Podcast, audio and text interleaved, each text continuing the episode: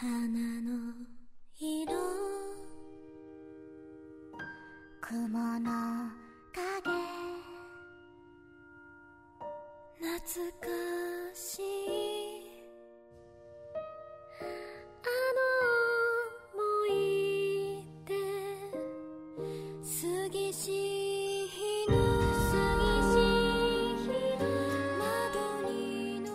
Bem-vindos ao Chá de Trovão do episódio 10 de Wonder Egg. Eu sou o Thunder e o Wonder Egg tá cada dia mais difícil. Eu sou o Rafa e assista esse episódio comendo frango. Dica minha. Aqui é o Maurício e chegamos a Freud, Freud, e isso pode ser um problema. Freud explica esse episódio? Sim, não, e eu acho que isso pode ser um problema ou uma genialidade. Ih. Depende de como o Under Egg vai terminar. Ok. É, é, temos aí indícios do episódio 11, meu Deus do céu. Mas é, uma coisa que eu quero já começar a. Posso antes só de começar a dar o disclaimer Ah, sim, perdão. Por favor, manda ver. Ah, eu eu preciso dar dois disclaimers antes de começar esse episódio.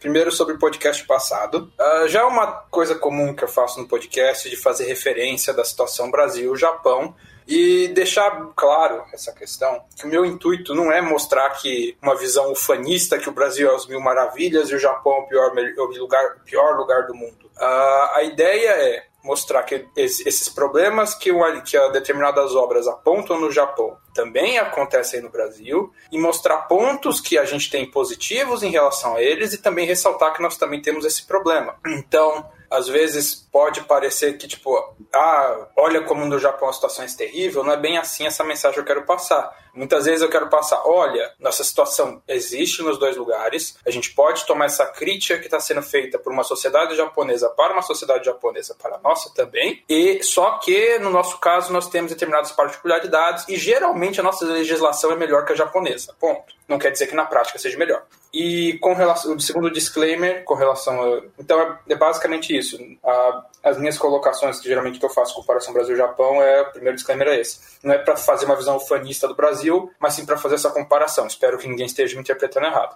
E o segundo ponto que esse podcast vai ter uma série de questões sensíveis, então eu peço que vocês relevem e que o chat nos avise se a gente cometer alguma gafe séria, principalmente com relação ao uso de pronomes, que eu vou falar que não é muito fácil de lembrar todas as devidos usos. Sim, é, é- é- também é, é realmente importante falar porque é um assunto bem sensível e eu já até previamente já, já digo que eu não sou muito estudado na parte dos termos, das colocações corretas, de, que, de se referir a, a LGBT como um todo, vamos dizer assim, a todo esse contexto de catalogar sexualidade ou segmentar essa conversa de uma forma correta, usando os termos corretos. Eu vou tentar usar os que eu conheço, os que eu estudei, o que eu tenho de contato, mas se, eu, se a gente cometer alguma gafe aqui, ah, vocês estão aí pra corrigir a gente. Então, por favor, façam isso, porque é delicado, é um assunto muito novo e é muito.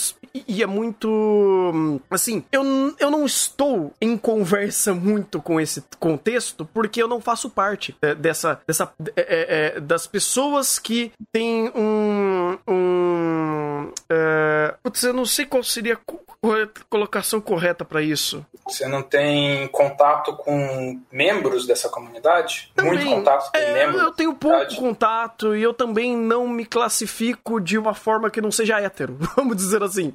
Eu, eu, me, eu, eu, eu me vejo como um hétero, eu sou hétero e eu não tenho muito a conversa ou a, o contato com outras questões que não esteja, tipo, simplificada dessa forma, vamos dizer assim. Mas eu sempre vejo que, que é um assunto muito mais complexo do que a- o, o meu eu vê, né, e, e- e- e se classifica como, vamos dizer assim. É muito mais complexo. Por isso que eu fico até, tipo, meio receoso de tocar nesses assuntos, porque provavelmente eu posso usar termos errados e ser mal interpretado, e não é porque eu estou sendo homofóbico ou estou querendo ofender ninguém, é só eu não tenho conhecimento de classificar tal coisa da forma correta, vamos dizer assim. É... Sim, é, é só dar esse aviso inicial, porque eventualmente podem surgir mal entendidos. Então, só quis É. trazer esse ponto inicial. Sim, sim, sim. E eh, o Maurício, o pessoal falou que tá dando um pouquinho de eco. Vê aí se o microfone tá meio que longe de você, não sei. Melhorou? Hum, Pra caramba.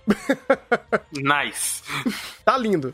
Ahn, bem, vamos começar então. Ou- ou- não sei, o Rafa, você quer dar mais um disclaimer também? Ah, acredito que não. Ah, eu posso falar só da questão do que o Maurício citou que teremos Freud aqui também.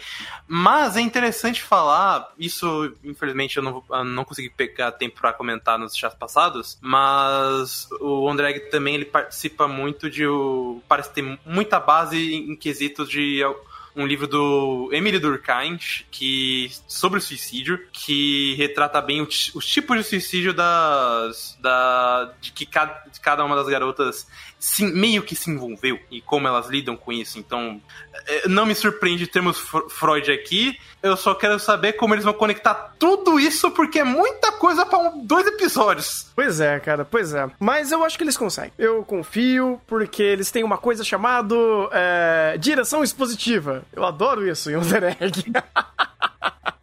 eu, ad- É. Eu adoro o fato. Vou aproveitar e pegar esse ponto mesmo. É, passar a Tramontina. Só pra falar que eu adoro como tudo em Wonder Egg é expositivo. Menos os diálogos. To- a direção, a, a- todas as construções de cenas, a, a produção em si, enquadramentos, tudo está te contando muita coisa. A cena inicial do que a, a, a Momoe tava sonhando, com o que ela queria que fosse esse encontro, cara, já te diz exatamente tudo o que você precisa saber. E quando, ainda mais quando você chega no final e ela fala, ah, ele pensou que eu era um garoto. E tudo bem. Bem nada, a gente sabe já tá exatamente o que você tava. é, o que você tava pensando. Mas é algo muito mais complexo do, do que apenas sentar as quatro numa mesa e todo mundo falar. A, a personagem tem que racionalizar, ela tem que entender o, o que ela realmente não está entendendo. E o próprio caso de é, identidade de gênero e problemas que ela sofre é algo, querendo ou não, difícil. Porque é, não basta ser um problema interno, mas a sociedade meio que é, confunde tudo isso. Eu acho isso interessante porque justamente chega um ponto que, honestamente, eu, no episódio, me peguei um pouco confuso pensando, pera, mas a Momoe é uma garota mesmo, né? Tipo, não só ela se vê, ela nasceu assim. Porque a- o, o, o episódio mostra como ela tá tão confusa que ela não se entende mais. E ela conseguir encontrar a, o Kaoru que, que mostra pra ela como, como, como pensar dessa forma, vê que ela se entende. Não, eu sou uma garota. Eu, teoricamente eu não teria esse problema, né? Teoricamente. O que acontece? Sociedade impondo é, um, o que ela não encaixa no tipo de estereótipo pra ser uma garota, entre aspas. Você pega a Arika, usa calça, é despojada e tal, mas ela é bem feminina. É, a Neiro é praticamente uma bonequinha. A Ai é, é a Ai, ela é fofa. e o, você pega a Momoe, ela não se encaixa nesses padrões. E aí o, o, o- toda a série em volta dela conta, mano, você parece um cara. Desculpe-me, eu pensei que você era um cara. Quando ela na verdade quer ser vista naturalmente como uma garota, teoricamente não deveria ser tão difícil, não é? E nem é esse Essa episódio. questão. Pode, pode, pode ir. Pode falar. Não, é que eu só ia falar que, Não, que- basicamente, é, é só- é, não é nem nesse episódio que a gente tem esse com- é, essa apresentação, porque isso daí, ó, vem rolando desde sempre. Então é interessante que esse episódio, ele linka de novo essa conversa que não é, foi mostrada, foi representada, mas não tá terminada. E nem terminou depois desse episódio, inclusive. De fato. E essa dúvida que você teve, Rafa, é, eu acho legal. Teve uma das referências que eu peguei aí, um site dessas que ele tenta explicar um pouquinho mais essas questões de gênero e tudo mais, que eu achei legal, que tem essa figura que eu botei aqui no, no chat do Guia da Semana. Pra quem tá acompanhando o podcast, é a referência da, da APF, sobre identidade e orientação sexual. Essa figura é bem didática para entender algumas coisas que foram apresentadas nesse episódio sobre ah, expressão do gênero, identidade de gênero, sexo biológico e orientação sexual. Teoricamente, existe uma tendência de tudo isso andar junto, pelo menos para a maioria da população, mas não é regra. Existem indivíduos que às vezes a identidade de gênero é diferente do sexo biológico. São os transexuais. Que há pessoas que nasceram com a mente de um sexo e um corpo de outro. E ao contrário do que alguns fetiches fazem parecer, isso não necessariamente é uma situação boa. Geralmente é uma situação extremamente angustiante, que leva a uma série de problemas, depressão, dificuldade para encontrar emprego, marginalização social e é uma situação extremamente complexa, extremamente perigosa é, para o indivíduo, porque inflige muita dor ao indivíduo geralmente. Então, e pegando essa questão da, da Momoe, é, essa figura aí que eu falei, ela é, ela é, bem didática porque você começa. Vai, se for para botar em padrões, apesar de que nada que envolva seres vivos é necessariamente padrões. Você classificar coisa que envolva seres vivos em caixinhas é errado. Mas nós, como nós somos seres humanos, temos uma acho que é mente descontínua seria o termo certo. A gente gosta de botar tudo em caixinha para, entre aspas, entender melhor. Se a gente for fazer esse sacrilégio para tentar entender a questão da, da Momoe, uh, essa figura ajuda a bastante a falar. Porque você vê, ela é uma garota, sexo biológico, mulher, orientação sexual, pelo pouco que já falou, ela tem uma preferência por garotos, então ela é hétero a expressão de gênero dela é mais pro masculino e a identidade de gênero dela é feminina. Uau. Uau. E a orientação. É, a, a, orientação, no caso, ficaria é, hétero? É, não. Até o que é apresentado, nenhuma tendência dela como sendo homossexual. É... Até o momento. É, é ela pode ser bissexual. É, pode ser bi. Não dá para saber. E também não importa. E que é uma coisa também que ela tá tentando se encontrar, porque é interessante que ah, nossa, nossa direção expositiva nos apresenta exatamente isso de uma forma fascinante, de, de uhum. duas formas incríveis. Primeiro, nesse episódio, quando no começo, algumas características que indicam e dão esse indício da até brincadeira é, através da representação desse indivíduo que ela tá enxergando como o indivíduo dos sonhos dela, né, o indivíduo que ela quer ter esse contato amoroso, como uma, com algumas características masculinas e femininas. Você tem a, a vestimenta mais puxada pro masculino, vamos dizer assim, onde você tem. Não, não tô falando que, tipo, homem e mulher tem que se vestir assim. Não é, não é assim, mas características so...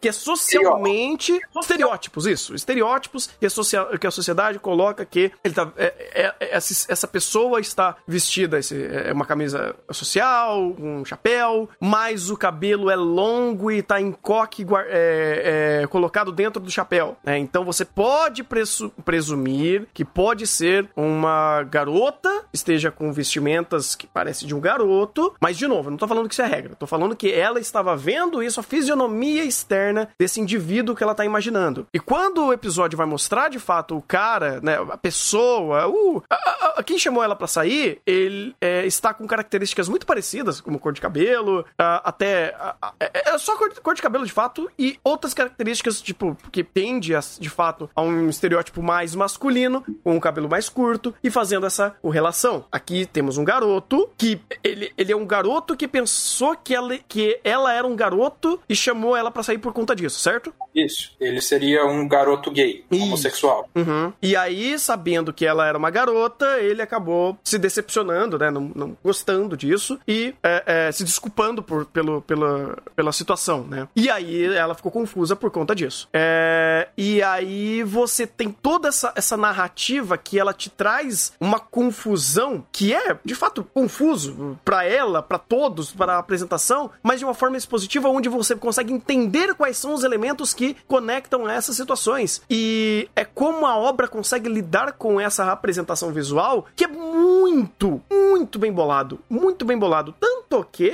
eu vejo até de bons olhos como o Wonder Egg ele tenta trazer, uh, brincando com essas cenas e mostrando esses planos entre planos, que é ela triste na cama, ela com muita pele exposta com um, uma, uma, vestimenta de alguém que. de uma garota que tá dormindo, normal, com um vestido ali pendurado, é, mostrando que ela é uma garota. Tipo, colocando literalmente na frente, na nossa frente, que o corpo dela é de uma garota. Mas a mente dela, ela não sabe onde está. E aí a confusão aparenta junto com os elementos que eles trouxeram. E outra coisa que também é super importante para essas. É, é para o entendimento dela do que ela anseia do seu desejo desejo do parceiro ou uma parceira, né, da pessoa que ela quer ter uma, uma correlação romântica, né, um, um envolvimento romântico. Quando a, a Kaede, se eu não me engano, o, o a- puxa, a, é, é, agora- vai ser difícil. Como eu vou me, me, me postar a, a, a pessoa que apareceu no ovo? É um garoto trans. É um garoto, trans. Tá, então... a- a- É ele. É o E ele. é ele e se denomina como Kaoru. Kaoru. Então, o Kaoru, né? Kaoru, a pessoa, Kaoru, a entidade Kaoru, ele, ele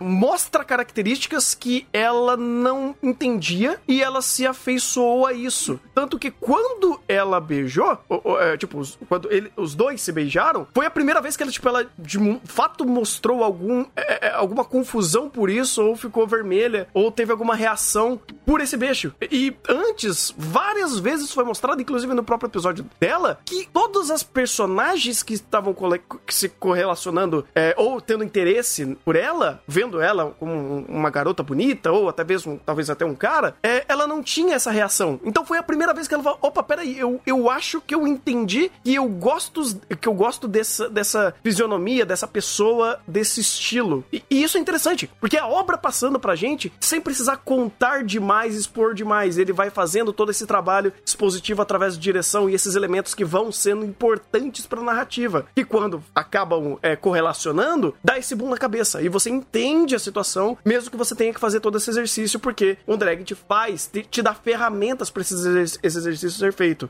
A questão dela estar confusa, você tem a construção expositiva de cena de Wonder Egg. Antes disso, você vê que ela é uma pessoa, ela é uma garota que tem um- um- uma profunda influência de padrões estéticos sociais. Ela se vê pressionada, porque quando ela vai ver no encontro, ela deixa de usar vestimentas normais dela, que ela usa quando tá com as amigas, mais confortável.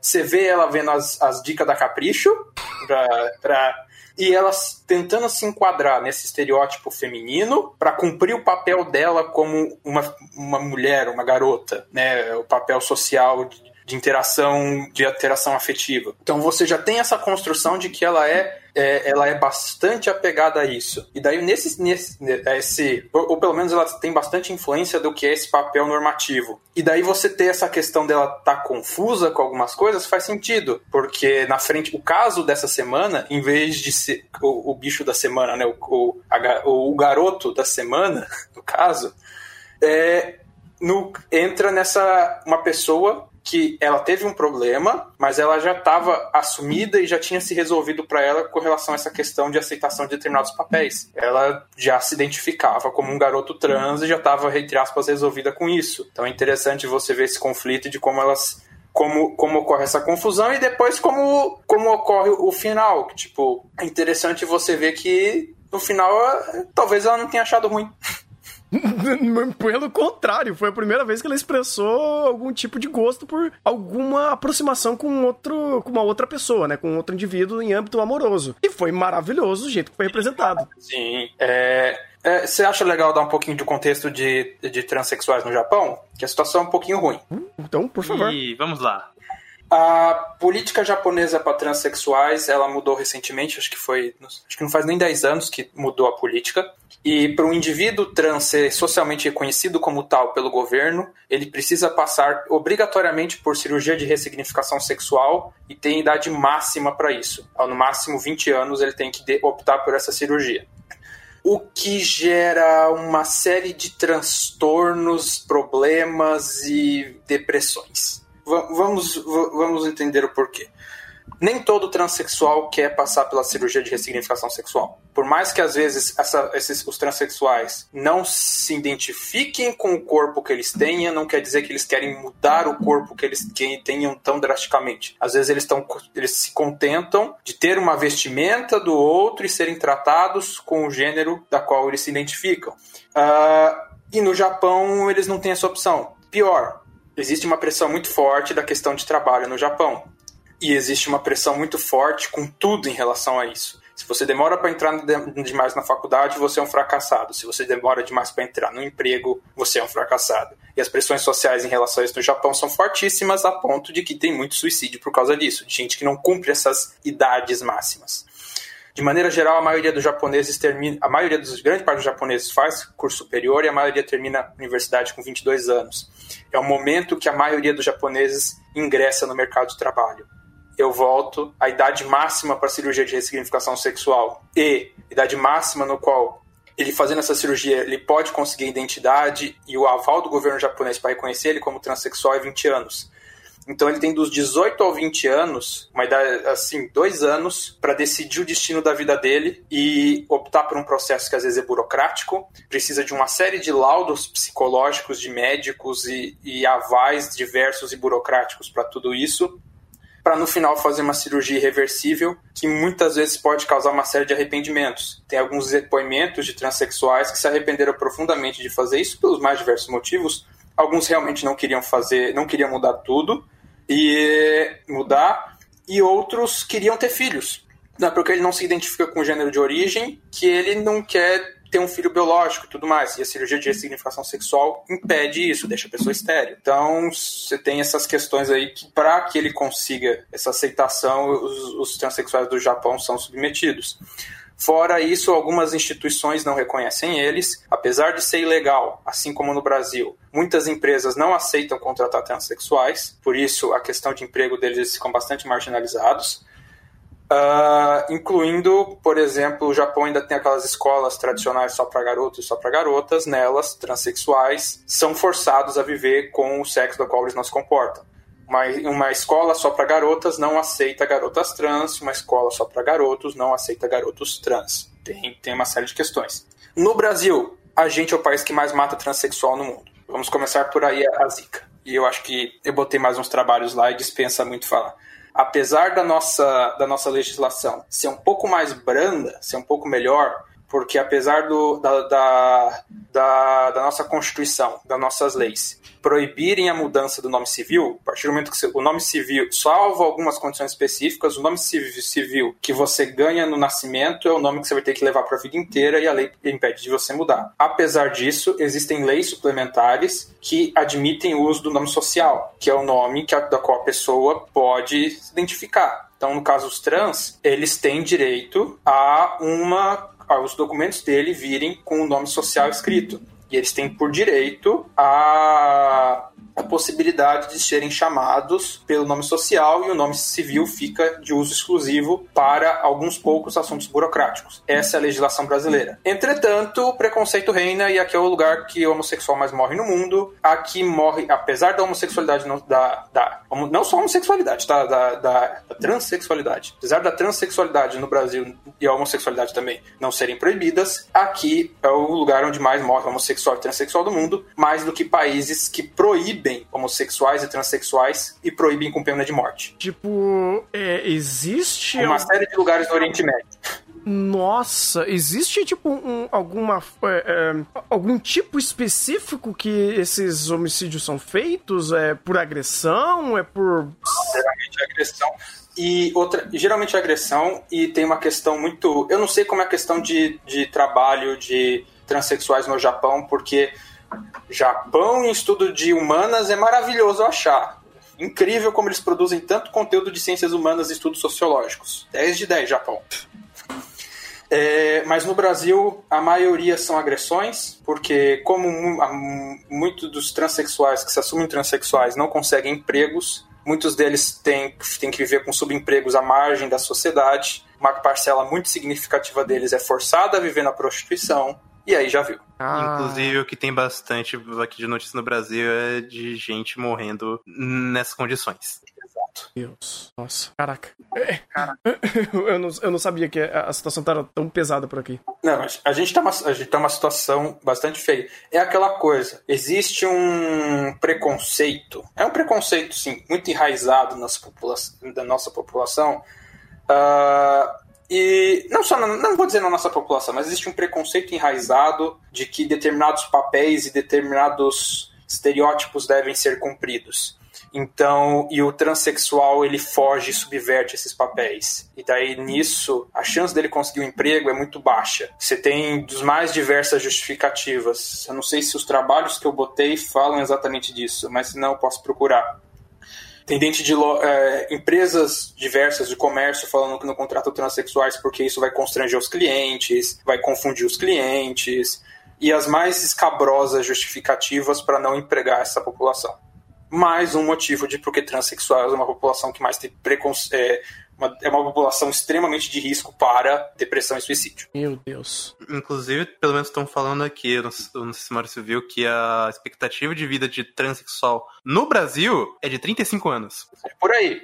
Caraca. Nossa. É, E, e lá no Japão, os in- é, aqui é por violência. Lá no Japão é por suicídio? Ou tem alguma conexão a isso? É mais ou- suicídio. Hum? O Japão, ele- essas questões sexuais no Japão são mais liberais. Mas você tem sim sérios, seríssimos preconceitos para contratação e seríssimos preconceitos para aceitação. Você tem, ape- é de novo, a lei japonesa proíbe, a, a- atual lei japonesa de trabalho proíbe esse tipo de discriminação. Mas você tem várias empresas que na hora da contratação é aquele velho, você não faz o perfil da empresa. É. E aí vai pra. a- Abre-se o leque pra tantas outras coisas que não, não apenas está na, na, transfo, da transfobia, né? Tipo, da, da homofobia, coisa do tipo, que aí É. vai um leque gigantesco quanto a questões raciais e, e, e aí vai. Voltando, tentando agora voltar pro gancho do episódio, é, é que é- é essa, essa garo, é, esse garoto, desculpa, eu, eu me confundo. É, este garoto, ele, além da questão de transfobia, que está intrínseco e extrínseco quando o professor dele nega a identidade masculina para ele. Não, você é uma garota muito bonita e tudo mais. E você tem a questão do estupro de, de, de menores, em específico o assédio sexual por professores.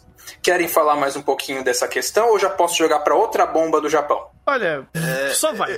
Eu, eu só, eu só queria dar uma, uma palhinha, porque é, eu, essa cena me chocou bastante, porque a forma como ela é construída. Rapaz! ele. Ele olha como a direção de Under Egg é, é esperta. É um, um tema delicado. Hum, Se você fizer errado, você só vai fazer por chocar. Ou até pior, como a gente vem falando nessa temporada, infelizmente. É, e o que, o que que ela faz? Toda a construção de cena mostra uma cena seca, densa, demonstra situação de impotência e eles botam a, o cara segurando, segurando ele, é, o Kaoru, atrás de, um- de uma mesa, de uma cortina. Então é meio uma situação de impotência, porque a gente também não pode fazer nada. Ela, ele, perdão, é, apanha e é obrigado a aceitar calado, como se fosse uma, é, co- como se eles realmente tivessem construído pra demonstrar tanto a impotência ou como esses casos são feitos no escuro, entre aspas. É, é bem pesado como, como o André retratou essa cena aí.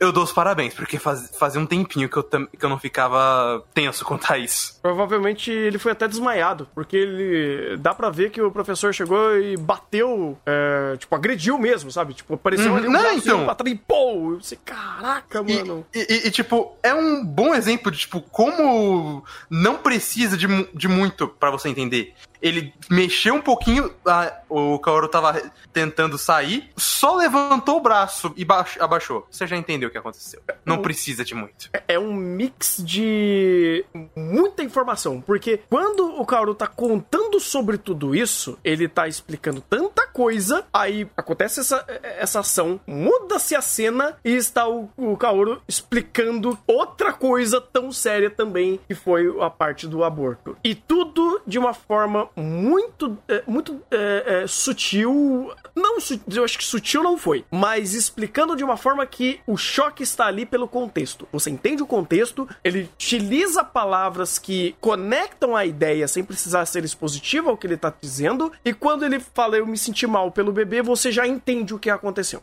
Vindo é, do é- ponto. é até mais, porque, tipo, é, ele é expositivo, porque a- todo o di- diálogo fomenta isso em primeiro plano, só que ele trata isso de forma muito delicada, porque ele não tá, é, por exemplo, o que normalmente história, eh, histórias do tipo fariam, é, pegariam essa cena e mostrariam o que, o que o Kaoru tá falando em primeiro plano. Uhum. Mas o importante aqui é a informação dada. É. Porque o, O, o, que contexto... o- o- pode continuar. Então, a informação dada que importa e não o contexto sendo mostrado de uma forma que ele fomente alguma interpretação que não tenha sido a que ele tá querendo dizer. Ele tá mostrando, hum, tanto no seu diálogo, quanto no- na apresentação visual, quanto no contexto da situação, porque ele tá explicando pra, pra, pra Momo o que tá acontecendo, e você tem esse contexto dado da forma mais. É, é a porrada. A E- porrada e- e, novamente, a direção expositiva, para caralho, mas ela é inteligente. Porque ela sabe que se ela mostrasse, ela estaria indo que me- meio que contra o que ela tava mostrando antes do, do Kaoru sendo estuprado. Porque ele ser isso acontecer num cantinho escondido, se de repente mostrasse essas cenas explícitas acontecendo do que ele tá querendo dizer, é, a, a direção não entraria. Provavelmente seria ainda excelente, porque o Wonder Egg, mas não, não é, aplicaria completamente essa mensagem de que isso existe, isso é muitas vezes escondido e, e vo- isso pode estar acontecendo aqui perto da tua casa e você não sabe, ou você até não se importa, ou você pode se importar, mas você é tão imponente quanto. É, impotente, no caso, né? É Pior, importante, tá? perdão. É ma- pior ainda? Conte. Ah, o Japão tem um problema crônico com relação ao abuso sexual de menores em por professores em escolas. Sim. Eu vou dar um minutinho pra vocês, vocês chutarem por quê, enquanto eu tento achar as referências aqui, que eu tô, eu tô tentando abrir os artigos para pegar o dados, os artigos não, as reportagens para pegar os números certos. Meu Deus, cara, eu, eu- penso em várias possibilidades disso, porque o Japão ele é muito metódico em certas situações e essa, esse metodismo acaba deturpando muito a, a algumas situações, porque, tipo assim, esse metodismo pode ser pela figura de representação do professor, como esse ser imponente, esse ser superior, e isso pode vir tanto da relativização da vítima quanto da relativização do, do, do criminoso, né? É criminoso. E uma coisa que talvez eu possa usar correbo- corroborar, usando o próprio Wonder de exemplo, é que o próprio, o próprio sensei da. da. da. Nossa, fugiu o nome dela. Da, meu Deus, da protagonista. Desculpa, gente, por, perdi completamente a linha de- da, da Ai. Ah, ele é um bom exemplo de um exemplo de um professor que faria isso. E como isso é retratado de uma forma meio que. É, então, né? Acontece. É, o, o- caso do Sensei, ele é, ele é ainda mais interessante. Uhum. Porque o Wonder Egg deixa explícito e implícito que ele tenha algum. No, mínimo, no mínimo, uma admiração doentia por ela. Mas ele. O fato dele não traçar, não cruzar a linha é, e não real- é, se admitir a pessoa problemática que ele é, torna a, a conversa sobre ele muito complexa. Porém, ele- eles, o, o, o próprio caso dele é, vamos dizer assim, seria, no melhor dos casos, seria o caso mais leve de. Ele faz isso com essa intenção, mas ele ainda é uma pessoa boa, ele não vai cruzar essa linha. Mas ele tem esse sentimento. A, a linha dele, a diferença dele é, pro, pro cara que estuprou o Kaoru é simplesmente falta da ação. É, falar. Não, é, é, é que eu sei, a gente, a gente ia pegar esse assunto também pra falar porque é muito mais extenso. Então acho que a gente pode pegar depois e voltar pro ponto do Maurício pra. Por que que isso daí é, é, é quase é institucionalizado, talvez? É pior. Eu, eu, eu- tô tentando achar os dados aqui, mas é, tem tanta referência que eu tô me perdendo. E ler as coisas em inglês é meio complicado agora. Ah, mas, primeiro grande problema: 80% das, vítim, das, das vítimas de abuso sexual na escola por professores não sabe que está sendo abusada. Ou pelo menos não reconhece que está sendo sexualmente abusada. É. 80% das vítimas não reconhece assédio, é, apalpamento indevido, é, piadinhas sexuais indevidas como assédio sexual. Ah, tá. E o dado que eu estou tentando achar é a porcentagem de onde esses assédios acontecem. Eu acho que eu não vou conseguir achar a reportagem em si. Mas, se eu não me engano, é entre 15 e 20% dos, das vezes o assédio sexual acontece em sala de aula dentro do período de aula. Quê? Tipo, no, no meio da galera? No meio da aula, no meio da galera. Isso não teria a ver. É, é que eu tô tendo pequenos flashes do, do chat de reviewers, mas foi de um ponto que você tinha citado, que era o fato que o Japão, ele. É, o- a cultura deles em si trabalha o, questões sexuais como algo normativo. Isso. Faz sentido, então.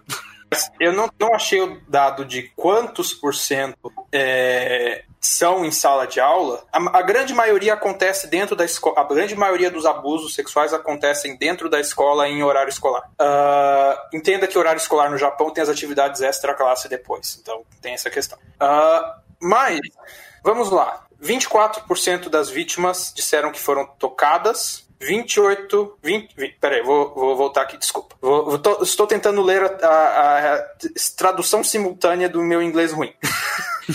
Peço desculpas. É É, esse, é esse trecho aqui, né? Pro pessoal saber aqui. Mandar pro chat também. isso, esse mesmo. Uhum. Ah, o povo tá mais rápido que eu pra achar as coisas. Yay! Quer que eu traduza também? Eh, Obrigado, Rafa. Acho que você tem um inglês melhor que eu. Pode, ter- pode ir. Bom, ah, 24,8% disseram que, for- que foram tocadas ou feitas a tocar. E também já não é algo problemático. 20,8% disseram que, que falaram pra elas coisas sexuais. Não, ah, falaram sobre coisas sexuais e ou fizeram participar de conversas sexuais. Enquanto 12,7% reportaram eh, estar sub- subjetivas a atos sex- sexuais ou participar, ah, ah, ou participar deles. E outros 12,7 disseram que seu- os seus corpos, pera, seus corpos vêm sendo, tipo, seus corpos vêm sendo observados de forma maliciosa com frequência. É, Pois é. é. Daí, você soma com esses 80% e tem a outra estatística desse mesma, dessa mesma reportagem que fala quanto tempo demora para cair a ficha das vítimas. Hum. É, é o parágrafo seguinte, acho que é, é 22% cai dentro de 10 anos, 12 dentro de 5 e 10 dentro de 15. Ao ponto de que numa outra reportagem aqui, feito com abuso sexual, uma pesquisa feita sobre abuso sexual no sistema educacional japonês. É uma amostra pequena, 717 respostas, mas 42% das, das, dos entrevistados relataram ter sofrido abuso sexual por parte do professor. Dado esse contexto, eu pergunto: qual, qual é a taxa de. é, é, qual, é a- qual o índice oficial de casos de abuso sexual por professores no Japão anual? Puxa vida. É, nossa, perdi. Não sei. Caralho. É, é, não sei. Chuta o dobro do que eles devem anunciar. Não, é! É, é. Eu acho que o, o número real disso deve estar em outro nível. Ah, em 2019, tive- o, o governo reconheceu 273 casos. Nos Estados Unidos, no mesmo ano, foram acho que 3 mil. Subnotificação, imagina. É, e, e- e, ironicamente o parágrafo seguinte de- de- dessa reportagem explica justamente isso, porque o, é, 80% de quem foi abusado disse que não sabia que estava sendo abusado na época. Exato. Interessante.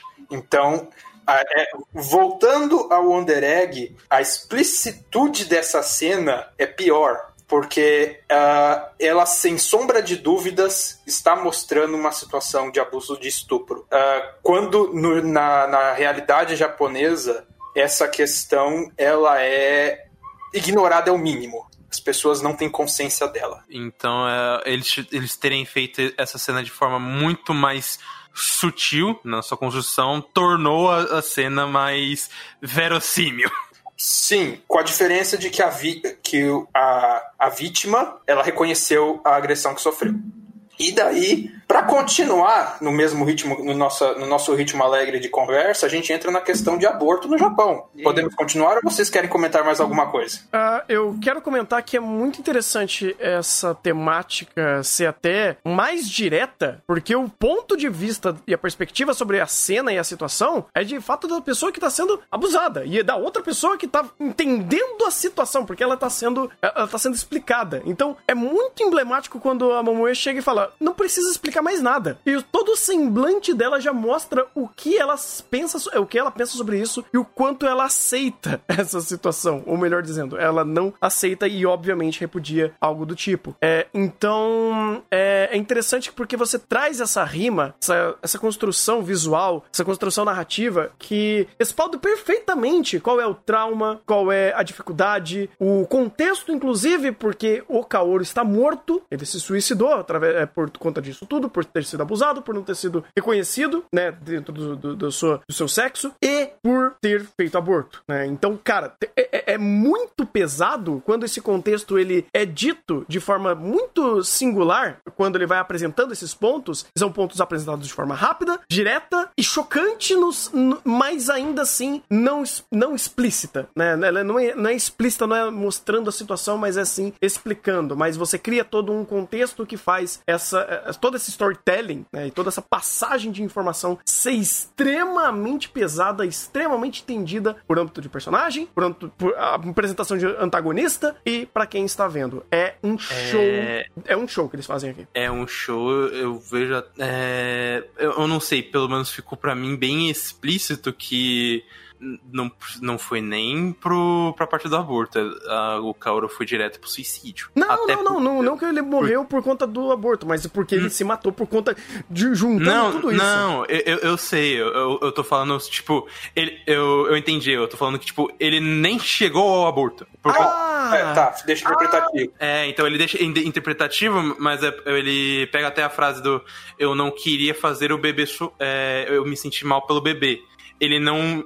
Ele meio que, pelo menos para mim, ele deu a entender que ele, ele não faria o aborto porque ele se sentiu mal. Então ele resolveu ir direto ao, ao ponto máximo. Até hum. porque, como você. Aí, entra como você falou, o tanto de problemas que vieram junto todo esse acúmulo, a não aceitação, o estupro, a gravidez, geraram o, o fato dele estar no UFO. Uhum, sim. É, é, então isso muda um pouco a perspectiva das coisas, mas não muda um fato interessante sobre essa questão do então, do aborto no Japão. Vocês acham que vale a pena comentar? Vale, vale, porque claro, assim, se ele, se ele não tinha deixado muito, explic, é, é, muito bem explicado se, se chegou a acontecer ou ele se matou antes, ainda assim, a possibilidade, a conversa sobre o aborto ainda está em questão. E eu imagino que se já é difícil aqui, eu, eu não sei, eu acho que lá não é tão difícil quanto aqui a conversa em si, é? Uh, antes, é, antes de, de, de ir para esse ponto, é, só um negócio que eu tinha esquecido, a questão do Brasil, na uhum. questão de abuso de, de crianças e adolescentes. Ah, sim. A gente é o segundo lugar no ranking mundial, tá? só, só pra continuar com o tema feliz, eu tô sendo irônico. É, é, por, é, por, isso que eu ri, tem que rir pra não chorar. Meu amigo. É. Uh, eu deixei uns artigos sobre questão de abuso sexual escola e a importância de, de, educação sexual na escola para combater isso, para que a criança reconheça que está sofrendo abuso, denuncie e que isso pare. É, eu recomendo a todos que leiam. Mas indo para outro tema nem um pouco espinhoso, que é o aborto, Uh, no Japão, uh, a gente tem, teoricamente, um status legal parecido com o do Brasil. É proibido, salvo algumas circunstâncias. A diferença é que a legislação japonesa é muito mais permitiva nessas circunstâncias. Quanto a legislação brasileira fala que o aborto aqui só é permitido dada a questão de risco à vida da mulher, estupro, ou a criança não tem condições de viver, anencefalo, nasceu, vai ter tá com alguma deformidade grave, no Japão se soma a essas questões a gravidez causa risco emocional, psicológico ou financeiro à família, Uh, e alguns outros casos aí que a legislação japonesa deixa tão nebulosa que basicamente fica a critério do médico. O médico pode decidir se abortar e justificar qualquer coisa ali e de boa, tá? A ponto de que na prática dá para dizer que o aborto é legal no Japão. Porém, porém, se a situação fosse tão fácil, eu acho que o tom da conversa não estaria tão pesado. Existe uma questão na lei do japonesa que o aborto precisa de consentimento das duas partes, independente da situação. Oh, não. Não, peraí, peraí. Japão. Ah, não. Peraí. Ai, cara. É isso mesmo. Existe uma exceção, Teoricamente, no caso de abuso sexual, não precisaria. Ah, mas. Tá. Ah. É, mas como a gente ah, viu não. agora nos dados que o Maris passou. Ah, é. não! Puta vida, velho. Existe uma ficha padronizada para preenchimento dessas informações que o médico deve preencher para fazer a, o despacho legal do pedido de aborto. Esta ficha coloca a assinatura de autorização da mãe e do cônjuge os médicos japoneses, de maneira geral, mesmo em questão de estupro, se recusam a fazer sem a assinatura da outra parte, com risco de serem processados. Então, teoricamente, a mulher precisa vencer uma disputa na justiça que condene o estuprador como estuprador para que ela possa fazer o, o aborto sem autorização do, da outra parte.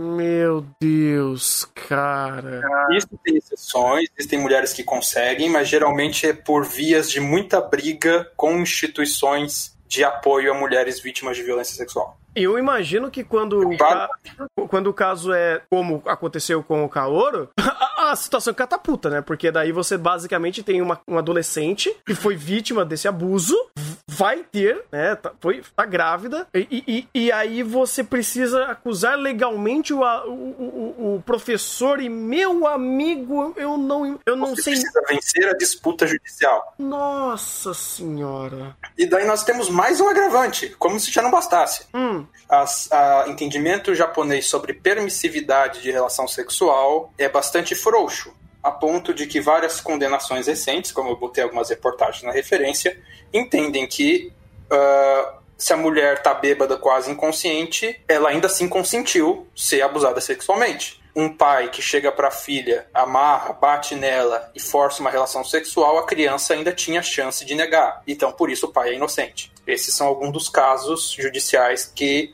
meio que causaram escândalos no Japão, mas foi assim.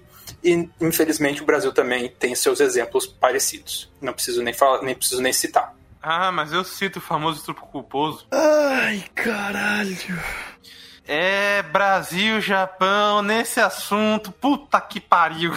Meu Deus. E, e ainda que aqui é extremamente mais restrito, né? Porque lá no, no Japão, como na teoria, como o Maurício citou, existem outras questões que envolvem até emocionais e financeira, que poderiam justificar o, o- ou que poderiam respaldar o aborto, aqui nem isso pode. Então aqui é, a gente sabe que talvez é, as, as concessões aqui no Brasil não seja nem que o, o, o, outra, outra pessoa, né, o cara tenha que assinar papelzinho pra fazer o aborto, mas aqui é muito mais, é muito pior, porque daí você meio que faz o viti- vitimismo em cima do cara que fez isso, ou coloca uma porrada de questões burocráticas complexas que a criança nasce antes mesmo de tudo sair judicialmente. Daí você tem essa questão estupidamente complexa, que na teoria você tem um país que é liberal com relação a essas questões, mas na prática impõe um monte de entraves burocráticos. Como se não bastasse, tem mais. Oh, meu Deus. Opa. As estatísticas de aborto no Japão têm subido nos últimos anos. E eu nem te conto por que faixa etária. Hum, adolescente? Exatamente. Cada vez mais, ah, cri- é, mulheres abaixo de 20 anos, principalmente colegiais, têm ido para pedir, procurar e entrar com pedido de aborto no Japão. Existe algum Isso dado. se agravou. Hã? Existe algum dado que bate os motivos? Assim, tipo, tem tantos porcentagens de tal motivo? Ou não? A confiab- com a, a política japonesa de confidencialidade impede que sejam feitas estatísticas sobre. Holy shit. Ok. Ai, ai. Eu falei, o Japão tem uma política maravilhosa com relação a estudos sociais. Se eu não estudo, logo o problema não existe. Bem, tá aí o Brasil também, ele, ele pensa de uma forma parecida. Não que não tenha, mas muita gente pensa dessa forma. não sei, portanto, não É, existe. não, exatamente. É. É, que- é que aqui pelo menos tem uma. eu- aqui pelo menos eu tenho. Eu entro e eu acho uma cacetada de estudo social. Uhum. Tudo bem que o povo acha que é pra jogar no lixo, mas pelo menos tem. O o problema é que as pessoas com essa mentalidade idiota é, normalmente estão no poder, né? Aí é foda. Ixi. Não só lá, mas Ah. às vezes é, é- é- é- é cultural até isso daí. Mas, enfim, daí é. O assunto vai longe pra, pra Eu- respaldar as merdas nossas aqui do Brasil. E é, e o agravante que eu queria colocar atual é que com a pandemia a situação piorou ainda mais. Porque com o afastamento das escolas e um aumento do uso de aplicativos de comunicação pelos alunos para suprir as, as interações sociais frente ao isolamento social durante a pandemia, está havendo um aumento mais significativo ainda e mais rápido do número de adolescentes recorrendo a aborto. Hã? Uh, basicamente, problemas com o uso de aplicativos de mensagem. Deu a pandemia, Uhum. o Japão fez o fechamento de escolas, fez o lockdown, Sim. e durante esse processo uh, meio que aumentou ainda mais o uso de aplicativos de esse aplicativo de mensagem, de comunicação e tal entre adolescentes e logo em seguida e houve um aumento do, da questão de abortos por adolescentes. Que usam desses aplicativos. É, ô, Tanner, vamos lembrar que lá o pessoal não tá parando, não, eles ainda estão saindo na rua. Só que com, com, com o aumento da. Com a, tipo, com a, digamos assim, afastamento das escolas para eles usarem os, os aplicativos e dando liberdade para eles conhecerem outros aplicativos de comunicação, feed Tinder e etc., já tá dando pra entender no que dá. Eu tô meio, eu tô meio confuso, pra falar bem a verdade, porque se tem menos interação social, mais aplicativos, encontros estão sendo feitos curando a- a- a- a- o distanciamento social, vamos dizer assim. E, Sim. e isso tá aumentando números, mas esses casos não estão sendo em âmbitos de violência. Tipo, não são casos que estão acontecendo em âmbito de abuso, mas sim casos de Não tem consentimento. estatística. Não tem estatística. Oh, meu Deus. É verdade. Porque não tem entra, entra, naquilo que a gente tá, tá falando, tem gente que nem sabe. Puta vida, cara. Ok, eu, eu, eu- Não, é confuso. Eu, eu, eu, é confuso, é confuso. É, o problema é, não tem estatística. É, esse foi o primeiro dado que saltou e já tá chamando atenção. Tipo, opa, tem alguma coisa errada. Sim. Não era pra estar acontecendo isso. E agora eles estão tentando investigar. Só que não tem estatística, não tem dado, não tem levantamento de dados. Ninguém divulga esses dados para serem levantados. Talvez daqui a 5, 10 anos o governo japonês vai liberar os dados para serem analisados. Isso numa hipótese positiva. Faz sentido. Porque, tipo, isso daí poderia ter meio que um. A, a ideia de adolescentes estão fazendo mais sexos com consentimento. Poderia ser por, se os dados fossem mostrar esse agravante. Tipo, se o Tinder lá tivesse realmente fazendo efeito. E aí. Eu não queria fazer piada, mas aí você estaria contradizendo o, o Kanojo Karashimasu. Mas enfim, não, não, não, quero, não quero nem citar isso daí. Não vale a pena. Mas. É, é- é que tem. É que é complicado porque, pelo que a reportagem dá a entender, parece que está sendo com pessoas mais velhas, não está sendo entre adolescentes. Ah, ok. Mas daí falta dado. Falta dado para ser uma, uma estatística oficial. Pois então, é, esse seria o meu outro, meu, meu outro, minha outra teoria. Eu ia falar, ou tá todo mundo consentindo do- entre os adolescentes, ou voltamos à, à conversa do Enjo Kosai. Exatamente. Enjo- Exatamente. E daí, para fechar esse ponto com chave de ouro, temos que lembrar que a idade de consentimento no Japão é 13 anos. E se os pais autorizarem o relacionamento, vale tudo. Que? Japão, né? Japão. Meu Deus. É, As- existem leis, existem algumas prefeituras japonesas que impõem restrição. A lei federal é como se fosse 13 anos. Algumas prefeituras restringem, mas de maneira geral todas elas mantêm o consenso. Se os pais autorizam, pode e está acima da, da, da criança.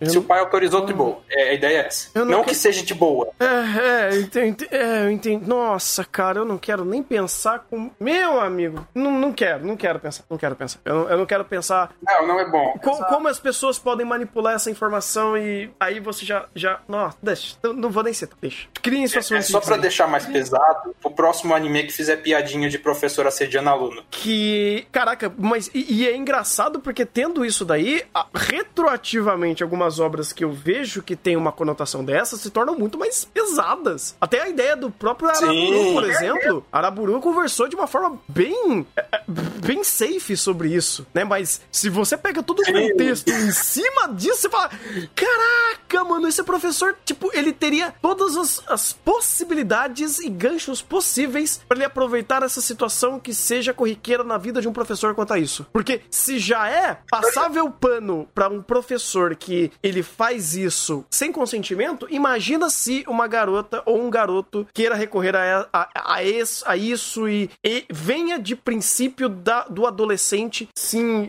sabe, se insinuar para o professor. Aí, ixi, meu amigo. Aí o negócio complica. Sim, pois é. Ah, ok. Podemos ir para o próximo tema pesado do anime? Fica a Sim. critério de vocês. Por favor, vamos. A gente tá aqui pra Vamos lá. justamente... Estamos aqui pra. A gente não sai com menos de um gadernal. Vamos. Deixando a critério, podem continuar a análise da cena.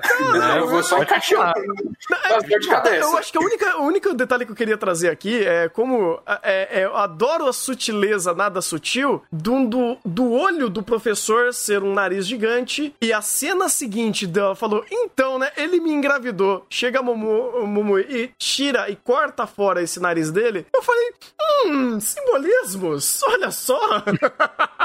Imagina! Imagina. Ca- Cara, até mais, porque se vamos, vamos- se vamos falar de designs, coisa que eu amo em Wonder Egg, a gente pode falar até do design do próprio Kaoru, porque o Kaoru, ele tem um, um design, por conta que ele usa o, o casaco, com a bandeira, que se, se não me engano é a bandeira LGBT QIA+, Bandeira trans. é a bandeira trans, que representa... Bandeira do orgulho trans. Exato, muito obrigado. É, O nome é grande, eu, eu realmente me esqueço. Ah, e é uma coisa muito na sua cara pra já dizer.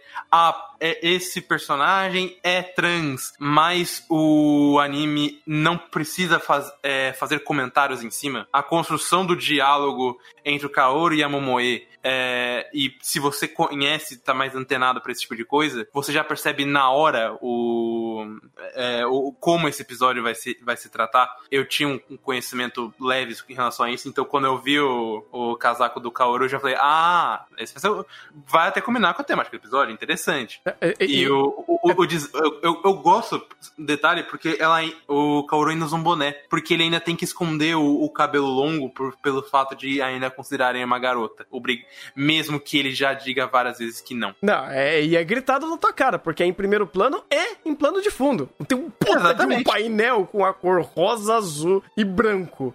Mas é- olha que engraçado. Da primeira vez que eu assisti, eu não me destaquei, não, não saquei, cara. Tipo, eu não, não olhei pra, pra cor, pra, pras cores e tal. Completamente leigo. Quando me explicaram, tipo, minha mente explodiu. Porque eu não correlacionei de primeira. Eu falei, caraca, que genial. Porque quem conhece, quem entendeu, tá ali. Quem não pegou, beleza, tá, tá, tá show, né? A vida que segue, a cena, a cena continua. Mas isso é um, é um fator que faz completamente diferença na, aqui, cara.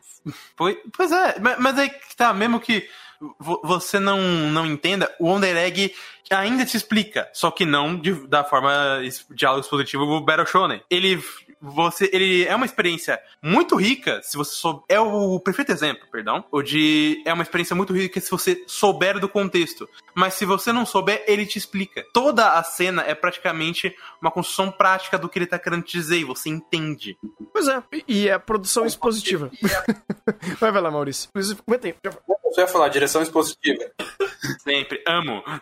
É, então, Maurício, o qual é o ponto maligno que você quer tocar agora pra traumatizar todo o chat? A gente pode ir pra Freud e, e fazer a referência de Freud, de Wonder Egg, que é, aí eu acho que é uma tradução talvez errada. Ali no anime eles falaram de tentação, de tentação da morte, certo? Uhum. Pegando as referências a, pegando as referências a Freud que ele fala, talvez o mais correto de traduzir seria pulsão de morte, porque é o termo que é depois usado e faz a referência dos opostos, eros e thanatos, que são os dois impulsos, o impulso construtivo de construção e de reprodução, de amor, eros, que se opõe ao impulso de destruição, de morte, que é o Thanatos, que é a pulsão da morte e a pulsão da vida. Tem essa questão de Freud aí. E por que que eu acho que e por que que é legal que eles estejam fazendo essa referência, mas eu tenho medo de Freud? Hum. Porque Freud é machista pra caralho. É... Vamos lembrar dos comentários do cara. Vamos lembrar que Freud não, não achava que mulher tinha prazer sexual ou interesse sexual. Vale lembrar que Freud se recusava a acreditar que mulheres tinham sexualidade e vale lembrar que Freud achava que eh, na adolescência as mulheres involuíam, enquanto os homens evoluíam e exprimiam seu novo ser na sua sexualidade, Freud achava que as mulheres involuíam. Então a referência a Freud no anime desse, por mais que a produção não tenha me mostrado sinais de que pode ser problema, na verdade ela mostrou sim, me dá medo. E ela mostrou porque o Aka e o Oraaka, quando eu olho em retrospectiva e olho agora, muitas das falas dele me parecem uma fala mais freudiana. Não que eu seja da área de psicologia, psiquiatria, psicanálise, por favor, se alguém for da área, me corrija. Um leigo que leu alguns textos sobre e acha que faz algum sentido, alguma conexão, no sentido de que você vê algumas falas um pouco mais machistas e estereotipadas do Aka e Uraaka, ao falar que mulheres são incontroláveis, que mulheres têm determinada característica, isso e aquilo, e a fazer essas taxações. Então, isso e somado essa questão de, dos conceitos, que também são apresentados pelos dois, que são os conceitos mais freudianos, Não necessariamente isso indica que o Wonder Egg vai ir pelo mau caminho. Mas eu, pessoalmente, me deu medo. É um medo infundado? Muito provavelmente. Mas me deu medo. Sabe por que eu diria que não é tão infundado? Por conta dos problemas de produção de Wonder Egg. Que a gente vai ter que falar, porque. Vou especificar mais no 11, obviamente, mas o fato de que o Wonder Egg tem muita ligação é, em relação à psicologia, psicanálise, é, o, como o Maurício disse, tivemos citações a Freud, o, eu citei aqui ah, aparentemente alguns elementos em relação ao as personagens que são ligadas a Durkheim. Tem até uma questão que eu vou citar também do, de um texto muito interessante que me mandaram, é, a linguagem das flores perante alguns elementos. Se a gente tivesse tempo, eu falava, vamos pagar para ver. Porque o Under Egg se explica muito bem. Mesmo que permaneça com o Aka e Uraka bem freudianos, ao menos teremos sentido temático. O problema é que a gente não tem tempo. Então aí já, já dá um, belo do arrepio pro que vai acontecer. Eu realmente não acho que precise é, para explicar. Eu acho que é legal para corroborar. Porque é o seguinte, uh, tá, a gente vai falar muito mais disso no episódio 11, porque o episódio 11 é a dor de cabeça de fato, né? quanto a world building de Wonder Egg. Mas é, quando eles fazem analogia e criam essas, esses, essas correlações com outros autores, com outras pessoas, com outras bases de conhecimento, eu acho interessante que elas não são necessárias para fazer o entendimento da obra. É uma correlação para melhorar e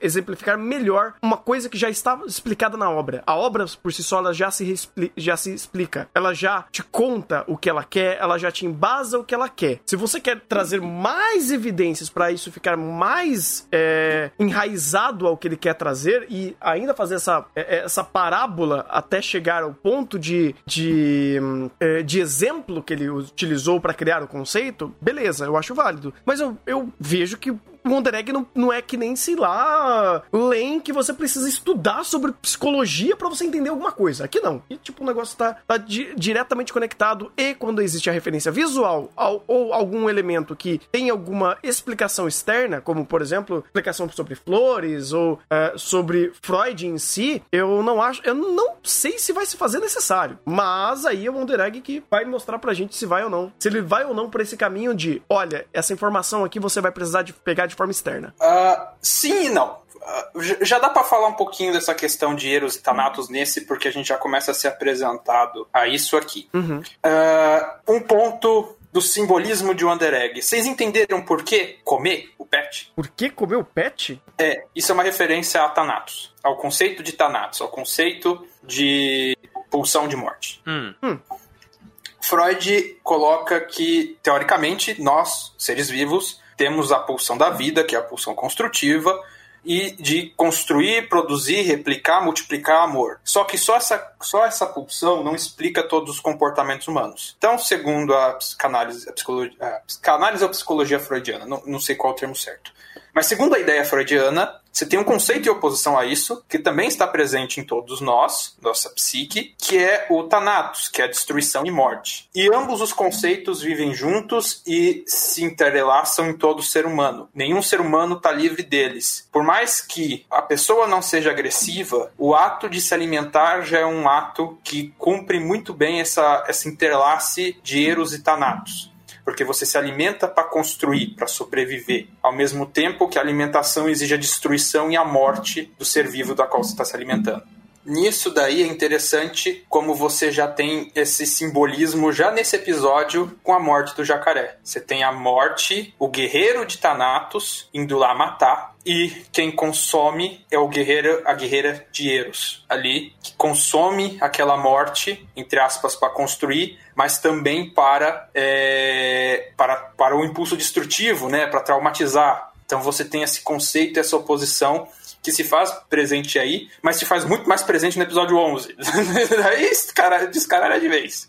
É, é que o episódio 11 começa a explicar o, qual é a lógica por trás disso. Porque é uma lógica literal. Sem, obviamente, dar spoilers do episódio 11. Porque uh, quando chega. E quando você começa a pegar essas ideias e colocar de forma literal, como no episódio 11 a gente vai falar, as coisas começam a fazer sentido. Sim. sentido. Então, tipo, eu não sei se até o final o Under Egg, talvez com um episódio extra em Blu-ray ou coisa do tipo, o Under Egg vai conseguir deixar isso expositivo a ponto de não precisar da explicação do conceito freudiano. Mas até o momento, esse conceito ajuda muito a entender melhor a cena e ele é meio que, tá, você tem que pegar de fora. Hum. Porque, outra coisa, a questão da, da, da garota inseto. Ah, eu não sei até que ponto eles levaram isso, e é uma coisa que eu deveria ter pesquisado e vou pesquisar mais, principalmente pelo episódio 11. Mas alguns insetos, algumas borboletas estão relacionadas a corpos, a putrefação e tudo mais. Eu não sei até que ponto eles estão levando a isso. É que o Under Egg, quando ele quer fazer a referência visual, ele vai longe. Tão longe que às vezes é difícil de pegar. É, no episódio 11 a, a simbologia eu acho que tá mais ali, porque eles explicam o que, que a Frio queria fazer, o que ela fez, no caso. É, o que ela fez e qual foi o simbolismo da, que ela colocou nessa, é, é, nesse ser. Tanto que a borboleta do episódio 10 e a borboleta do episódio 11 são diferentes, mas existe um elemento ali que eu falei, mas existe O 11 é uma é, pois é, pois é. Mas ainda tem a, a parte do, das flores do episódio 11. Mas, enfim, no episódio 11 a gente fala melhor disso, porque ah, pra esse episódio, o que, que ele fez? Quebrou a gente. Simples assim. Toda essa parte do, do, do aparecendo a guerreira de Thanatos, ah, né, a, a representação da Frio ali, daquela borboleta, aquilo, cara, sério, eu fiquei completamente catatônico do começo ao fim da cena, onde a representação, tum, apareceu uma garota, né, tipo, uma, uma figura que provavelmente seja feminina, pelo, o que foi representado de forma feminina pela, pela vestimenta, com uma cara estranha e uma foice. Eu falei, mano, vai dar merda. E deu. Então toda a tensão da cena é gigante pela ah, apresentação visual da beleza, da bizarrice, da, da- da- daquele, daquele ser não real, né? Aquele ser que cai num, num vale da estranheza com uma borboleta na cabeça e matando o pet e ainda fazendo todas aquelas frases ah, muito diretas e literais ao que eh, ela quer representar e como ela acaba matando o, o crocodilo e eh, entregando a carne dele, dele para ela comer e pra Momoe comer também. É, assim, é, visualmente, cara, você pode não entender muito sobre qual, qual é o simbolismo, mas visualmente isso é tão, assim, perturbador, é tão aterrorizante a cena em si e como isso é entrelaçado com o que ela tá fazendo, que ela tá de fato comendo frango, aí é brincadeira do, olha, ele, ele tem gosto de frango, aí você tem toda o, o embate emocional e a quebra da Momoe em toda uma situação dessa, onde ela já está entregue a um pesadelo dela não poder dormir. E a gente não. E é interessante que é, a gente nem sabe se, se ela vai dormir, ela volta, se ela só tá traumatizada e não consegue desassociar, ou o que acontece se ela voltar ali, ou se ela for voltar ali, de fato, é, é, usando o, o- o ovo ou qualquer outro elemento que, te- que conecta ela a esse pesadelo. É, a cena é extremamente eficiente pra fazer tudo isso. Eu, até mais, porque não só a cena, mas toda a sequência, porque ela é, consegue salvar a Haruka, que é a amiga dela que se suicidou, só que daí ela acontece, começa a acontecer essas coisas estranhas, aparece a, a mensageira da Frio e corta. E de repente ela tá em casa com um franguinho, um caraguezinho, um nugget, e ela tá mal. Aí você, você começa a entender. Rola o flashback, você começa a, já entrar num ambiente de mais tensão ainda. E aí, bem, o frango, o, eu, eu- o fato de que eu também estava comendo frango nessa hora, e eu, pior que eu não tô zoando, é, é perturbador. É honestamente perturbador. Inclusive, pa- parabéns ao, ao, próprio Under Egg que é, conseguiu representar o nome- muito bem o nome do Jaré. Porque definitivamente todo mundo ali tava assim, com um sentimento de pânico. A própria Momoe tava um estado total de pânico e quebra depois do, do que aconteceu. Ela não conseguia nem. Ela tava toda encolhida, não conseguia sair, não conseguia sequer dormir. É. Cara, eu, não sei, eu saí daquele episódio desconcertado. Eu não, eu não, não tava conseguindo nem pensar direito. Sim. Que pedrada, velho. Que pedrada. Sério, que pedrada. Pedrada. É, porque agora abriu um mar de possibilidades. O episódio 11 nem começa a entrar nesse. Tipo, ele entra em outro âmbito que é tão perturbador. Ele abre mais a possibilidade. É, Ele fala: Hum, viu essa pedra? Então, eu vou jogar uma pedra maior. Oh shit. Os episódios 9, 10 e 11 eles pegaram. O- a pedra tá aqui. Daí o 9 chutou pra o outro. Daí no 10 chutou pra mais longe ainda. E só tá chutando. Pra, pra, pra casa do caramba. Eu, eu- eu acho que na verdade é o seguinte, Maurício. Eu- no 9 chegou com uma pedra, o 10 chegou com outra. No, no 11, o 11 ele chegou com uma pedreira inteira e falou: toma. Uma tijolada na cara, velho. Porque, meu amigo, o que tá acontecendo com o Wonder Egg está absurdo. É, Posso dar uma outra guinada e voltar pra outro professor problemático? Opa, claro. Claro. Esse cara, ele é a linha tênue entre a romantização da figura feminina e da ideia sexual da figura feminina. Vamos dizer assim. Da figura feminina, eu digo como um, um todo. Porque é incrível como é sereno a forma de representação dele, ou a apresentação dele, é sempre tons mais. m- mais. é, sépia, tipo um- uma coloração mais sépia. A, a própria unidade dele é mais marrom, sabe? A coloração dele é mais marrom, a construção de cena sempre. Ele traz essa, essa, essa impressão visual onde você não sabe se ele é um cara mau, se ele é um cara bom. Ele sempre tá com aquela, aquele sorriso é, é, meio que. Não um sorriso meio amarelado, mas é uma, uma cara calma e ainda essa incógnita. E ele sempre foi apresentado disso de várias formas, tanto que eles. é, o André sempre nos apresentou esse personagem como essa incógnita. Sempre foi uma incógnita, a gente nunca entendeu, a gente não sabia o que ele estava fazendo, e mesmo quando ele aparecia que não era uma pessoa tão ruim, ah, aparecia uma outra cena que mostrava que talvez esse cara seja um mais problemático. É, e aí você vinha toda com o, o a distanciamento da Ai quanto a ele, e o começo do romance dele com a mãe da Ai. Chegando a todo esse ponto que chegamos a uma grande conclusão de uma forma indireta de quem é esse cara, ou pelo menos a uma última apresentação que, assim, se esse cara nunca mais aparecer na, na, na série, ou se o que ele trouxe pra nós não tiver uma consequência, ainda foi uma excelente representação desse ser perturbado. Porque é muito isso. Ahn, a gente sabe que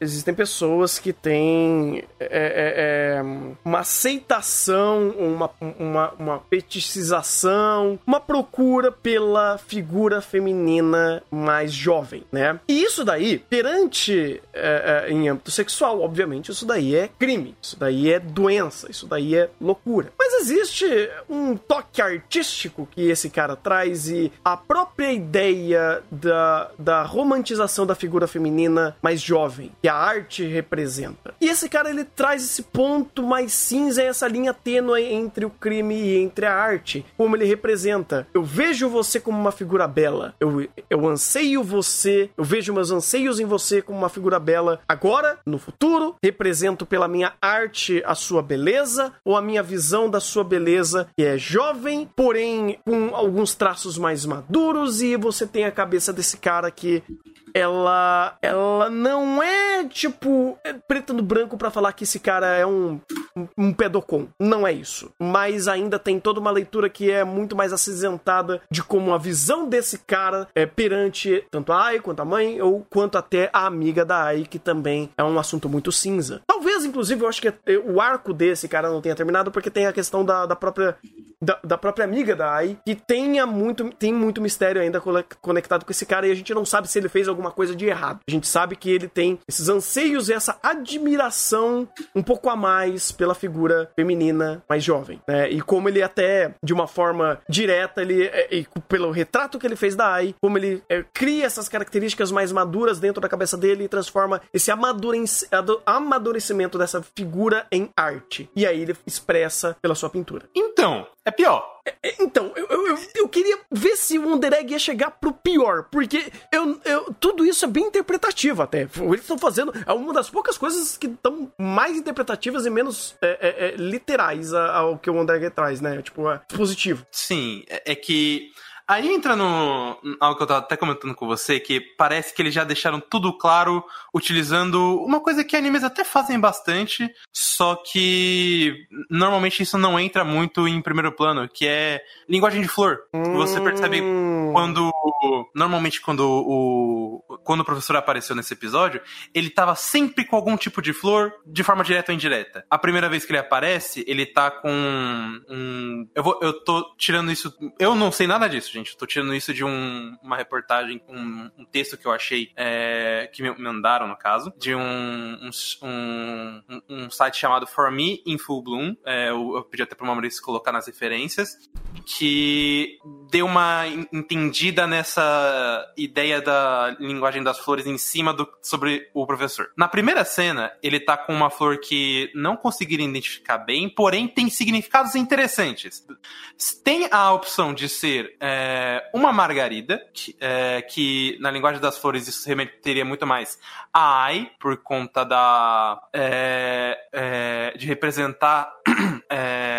Oh, peraí, deixa eu até ler aqui. O Margaridas roxas, na linguagem das flores ocidental, significa é, orgulho, beleza, fascinação. Na, e na linguagem japonesa representa a inocência, a, a perdão, as margaridas naturalmente representam inocência ou inf, infância.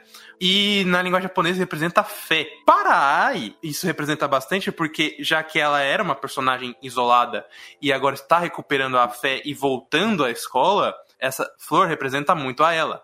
Para o professor, muita gente pegou que é um outro tipo de flor, que é uma aster. Eu não conheço essa flor, mas a, o significado dela se, é, significa é, paciência, uma, na, uma natureza é, vamos botar como peculiar, não é essa tradução exata, mas vamos colocar isso porque eu vou explicar.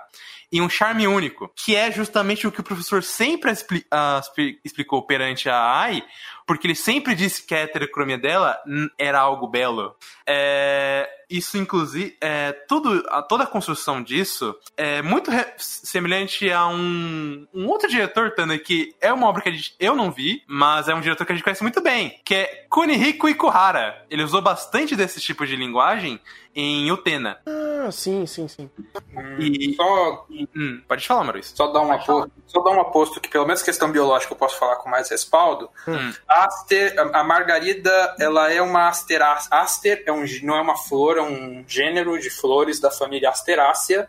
E a Hum. margarida também é uma Asterácea ou composite. Então são ali parece mais uma margarida. A Uhum. que eu tô vendo aqui as asters, elas não são muito flores de de ornamentais, elas são mais ervas daninhas, digamos assim. Hum. A asterácea, de maneira geral, se encontra para tudo quanto é canto, e as, essa, esse gênero aster não me parece ter muitos. Apesar que eu tô vendo aqui, é, pode ter, pode ter. Ah, é, é, é, é que aquela coisa, pode ter, mas não é mais, é mais provável que seja uma margarida mesmo. Uhum. É que. Pelo menos do ponto de vista botânico. É que se. Já que são do, do mesmo gênero, certo? Uhum. É, se- É, a, não, são da mesma família. É que Ah. o aster é um gênero botânico da família Asterácea, da qual também está presente as margaridas. E, e é aquela coisa, olhando aqui, provavelmente é uma margarida. Só que a gente nunca vai conseguir saber porque todas as flores de Asterácea são esse formatão padrão aí. Então, diferenciar pela flor, roubada. Teria que ver a folha. Uhum. É, e é, é, é até especificado isso no texto, o que é interessante mais ainda, porque se são da mesma família, então realmente dá pra você puxar os dois significados dá a depender do personagem, que já explica muito bem o como cada personagem tá vendo esse viés. É, mas é mais interessante ainda quando a gente chega na cena do quadro, porque o quadro montado e as flores utilizadas, que são as camélias, é, cada um, cor mesmo tem um significado diferente, no qual é, é, é, é complicado. Hum. É, ah, deixa eu ver é, uma, uma camélia branca que temos aqui carrega uma mensagem de espera e divinidade.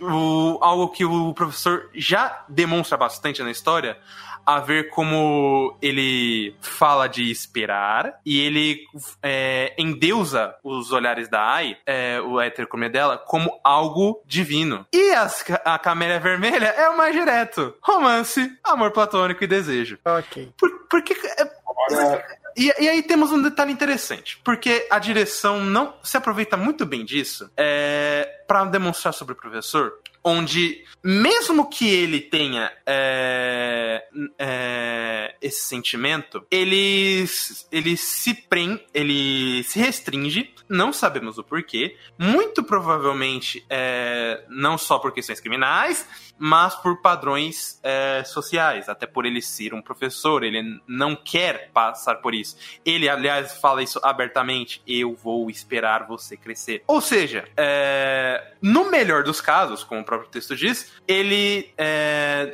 não tem essa é, predatoriedade, ou pelo menos não se toca dessa, dessa predação que ele tem pela AI, e ele acredita realmente que é uma boa índole, mas se, se desse a chance, quem sabe. No pior dos casos, ele é um maníaco mesmo. Só que o que diferencia, novamente, ele do instrutor de esgrima do Kaoru é que ele não vai cruzar essa linha. Então, o, é, o anime trata essa situação mais como um, o romance pela pessoa em si, independente da idade. É Mas ainda é bem né? complicado. É, é, é, uma expressão mais pai, platônica, né? Porque ele é o campo Sim. das ideias. E é interessante, é, é assim, é, eu gosto de desses simbolismos que eles ajudam a pegar um contexto que já existe. Não é um contexto só do simbolismo do elemento que ele tá colocando ali. Porque colocar as flores aqui, sei lá, a, a flor a roxa para compor uma cena em si, beleza, ok, show, eu aceito, mas começa a virar um papo meio, vai, é, meio, meio, ai, qual que é o nome do negócio? É é, signo, significados de signo, sabe? O negócio começa a ficar um pouco interpretativo demais. Quando a gente chega numa cena que, tipo, de fato é o cara pegando, pensando na simbologia do que ele vai construir na sua arte, a coisa muda um pouco de figura, porque é ele ativamente escolhendo aqueles elementos visuais. Não é, uh, vamos dizer assim, que ele pegou, eu vou colocar um vasinho aqui dessas flores roxas para fazer a construção de cena para dar o viés da, da, da construção do, da ideia da flor. Tudo bem, não, não tô falando que isso, isso daí não é válido. Não tô falando que o, que o diretor não pode fazer isso. Ele pode fazer. Só que isso daí é um plano um pouco mais longe do que de fato é a associação mais direta. Aqui não, é um professor de arte, um artista, escolhendo elementos visuais para representar os sentimentos dele na arte. Então, pegar esse simbolismo de entender qual é, o, qual é a ideia do professor colocando esses simbolismos que eu consigo pelo menos dar o benefício dele ter escolhido, porque ele é um artista, ele é um pintor, então ele sim vai colocar cores e elementos visuais que re representem sentimentos. A arte, é, a arte desenhada, né, pintada, ela, ela utiliza muito desse contexto, é, esse contexto mais cruzado para fazer esses, essas representações, porque uma pintura ela precisa de elementos que se conectam a outros elementos simbólicos que representam ideias, que representam situações, que representam representam sentimentos. É uma tela pintada que precisa desse contexto cruzado com outros contextos análogos ao, à representação da, da, da arte em si, né? Da, da figura ali. Então, essa cena essa leitura de flores eu acho excepcional, porque ela de fato corrobora completamente com o entendimento do, do professor. Adorei. E eu, eu acho isso muito interessante também, porque é, leitura de flores normalmente a gente vê mais como é, em animes uma coisa mais um simbolismo meio genérico, digamos assim, porque, vai, o mais de frentezinho. Você lembra de Dororo, quando o. Quando a Dororo tava andando com a mãe naquele campo de flores e aí aconteceu aquilo? Uhum. É, então, aquela flor significa exatamente isso. Sim, é, aquilo, é, aquilo e... lá já, já foi representado muitas Sim. vezes em muitos animes. Isso daí é. É, é por isso que eu, é, por isso até que é meio genérico, digamos assim, porque normalmente é essa premissa. É. é ou, a, ou, ou, algum exemplo de também sobre morte de, por exemplo, a, a, flor caindo, mas aí pode ser qualquer flor, então, tipo, irrelevante. Flor desabrochando. É, Ixi, o que... Agora, tra trazer o, o verdadeiro significado da flor para compor a cena,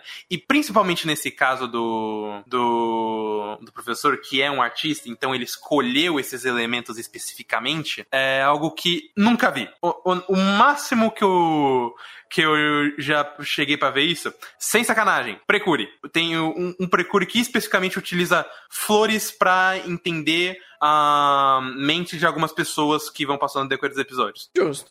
É que também existem certas obras que ela, às vezes a temática, ou às vezes o que a pessoa faz e representa na obra carrega conceitos, porque aí importa. Inclusive, uh, ficar nessa. Não acho, de novo, não acho errado criar interpretações através do diretor perante a cena usando elementos externos. Mas a cena se torna extremamente mais rica, ou ela importa muito mais, quando essa referência é cruzada com o personagem criando um elemento da cena, um elemento de, eh, daquele mundo de interação que importa esse simbolismo. Porque ele fez aquilo pensando, e isso gera uma interpretação mais ampla do personagem de fato tendo mais vida ao que ele está fazendo. Isso é super legal. E eu não tinha sacado nisso, inclusive. Porque, cara, a arte em si, o estudo da arte é bem complexa, ela é bem, ela é bem interpretativa. Uh, então, a, a, conversa poderia se estender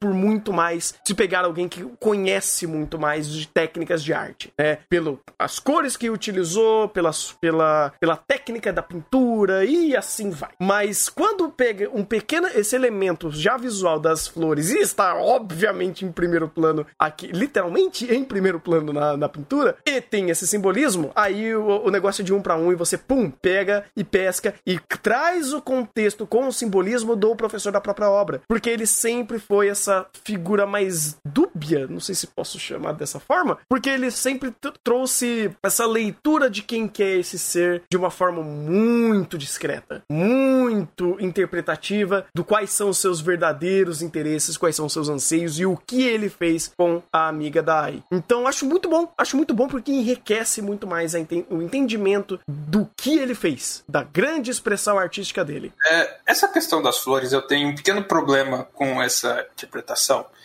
Porque eu, pessoalmente, quando já fui tentar pesquisar sobre a linguagem das flores para fazer algumas, algumas referências de alguns animes, agora não. Eu, eu, realmente esqueci qual foi. Mas eu sei que eu já fui procurar isso mais de uma vez. Você foi em Araburu? Eu tenho um problema. Eu acho que foi em Araburu, mas teve mais. Teve mais de um. Uhum. Uh, eu tenho um problema com isso porque cada lugar que eu encontrava falava uma coisa. Não tinha um padrão. Uhum. Então, se não tem um padrão, aí fica o que o, que o Tanner falou, parece horóscopo. Uhum. O fato de o próprio texto que você mencionou ter mencionado mencionado que existem a ah, linguagem britânica, a linguagem japonesa, já mostra que ele tem alguma consciência disso e tentou dar uma direcionada. Uhum. Mas ainda, ainda para mim fica muito, muito estranho fazer toda essa dedução.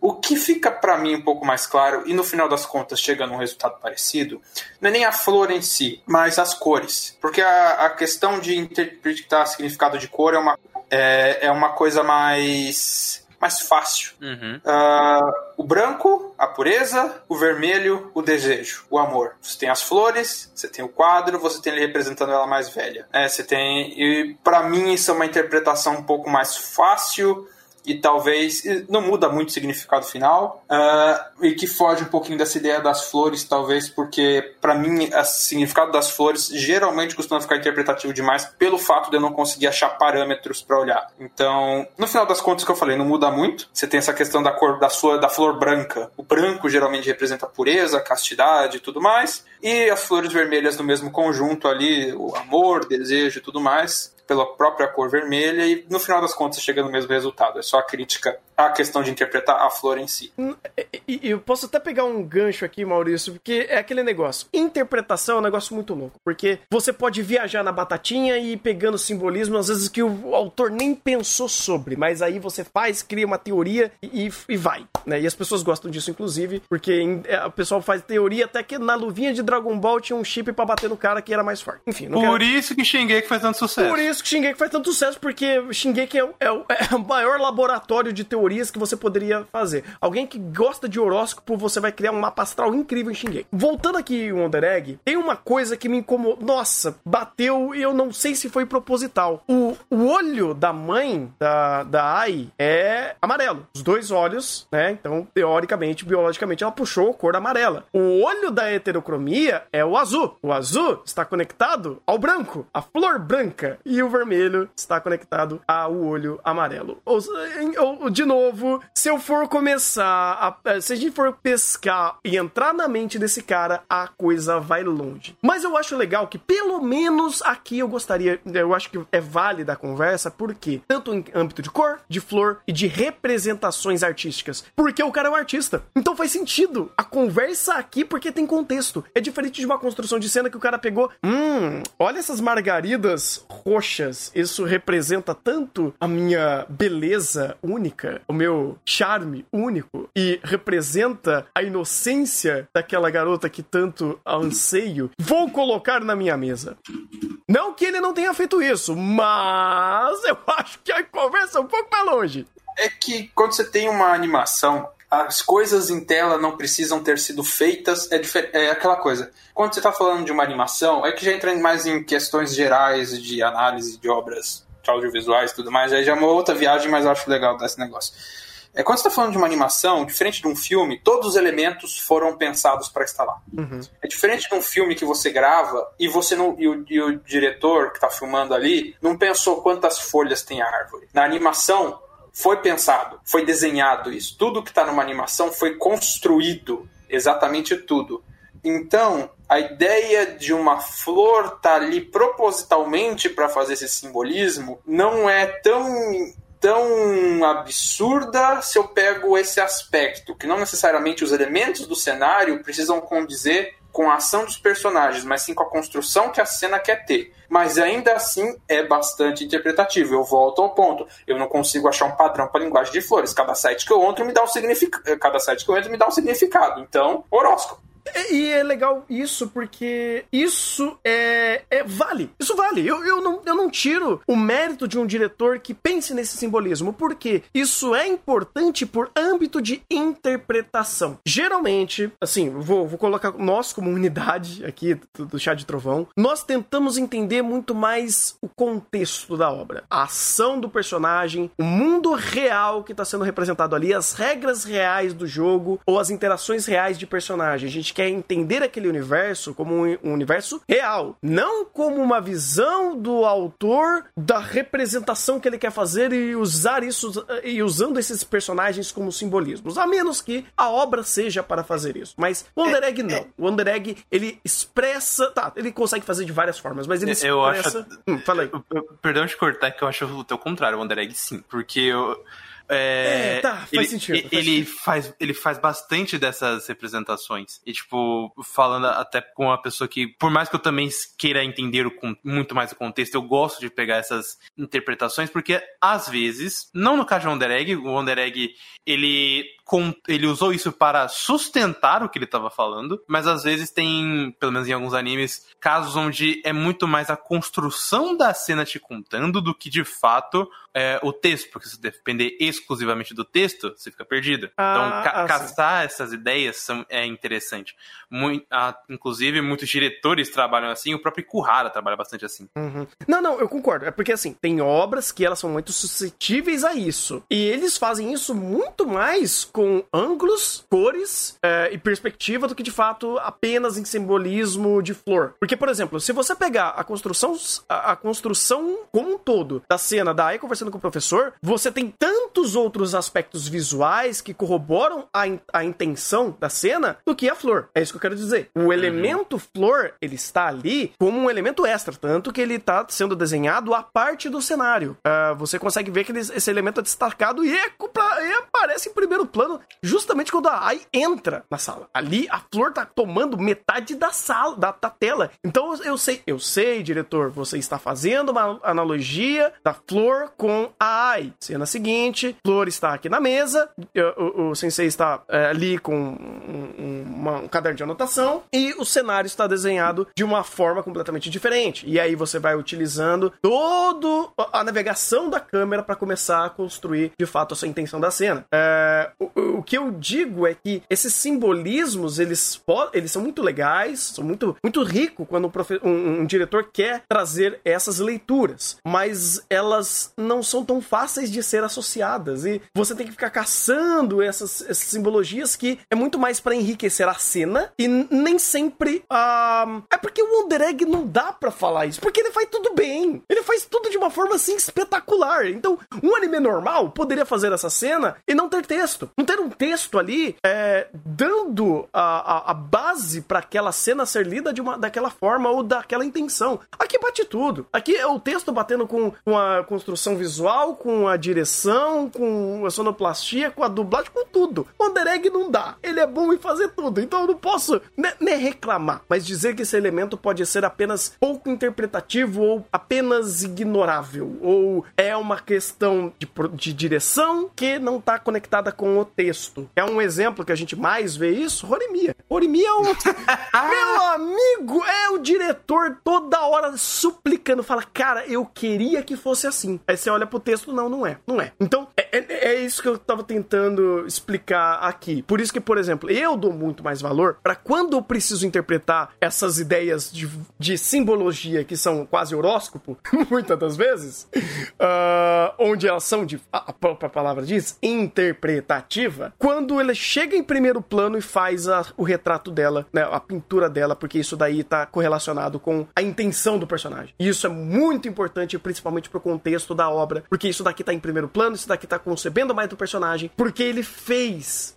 Eu, eu, eu entendo, eu, eu interpreto que o personagem teve a ação de fazer aquilo para representar aquilo para nós e para o outro personagem. Tentando lembrar de outros, outros elementos que são assim também, não sei. Tá aí, ah, não sei. Ah, nossa, eu fui longe agora. Não queria tentar fazer esse puxadinho aqui, porque pelo amor de Deus, eu, eu vou citar Naruto. Ah, não, bicho. Então eu não vou dizer que também é o simbolismo da quando a Sakura corta o cabelinho dela. Tá, eu não vou dizer isso daí. Não, é, simbolismo. O problema é que também é idiota. E o problema é, muito isso, sabe? Muita gente não consegue conciliar. E o Araki mesmo até já falou isso. Cara, tem que saber fazer, porque fazer.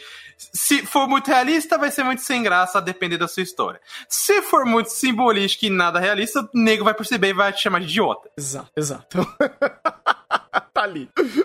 tá aí. Ai, inclusive, de, de hoje, inclusive, um bom exemplo do, do, dessa parte mim, porque a gente tem o final da parte 5 pra isso. Oh, não! Tira essa pedra do meu caminho, vai, por favor. né? Ela vai seguir, ela tá rolando atrás de você. Pelo amor de Deus. Ai, ai, pelo menos essa pedra tem alguma, ba alguma base científica. Ah. Enfim. Mais algum comentário sobre esse episódio 10? Por enquanto, não. Por enquanto, eu recomendo a todos que leiam um pouco, que quem se interessar pelos temas que a gente falou, peguem as referências que estão no podcast. Uh, tem, a gente não abordou nem 2% do que eu botei de referência, porque não tem como, e a gente não é apto a falar de tudo. então eu recomendo que vocês ouçam a palavra dos especialistas. Pelo menos quem, os textos que eu achei legal. Uhum. Uh, tem uns videozinhos do Pirula também sobre algumas questões de transexual, transgênero, gay, é, é, público LGBT também, que tem umas questões mais interessantes, que ele puxa mais pra biologia, eu recomendo.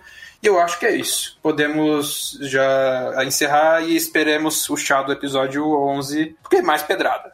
É, se esse daqui foi quase duas horas, o próximo vai ser três. Tenho certeza. Tenho certeza.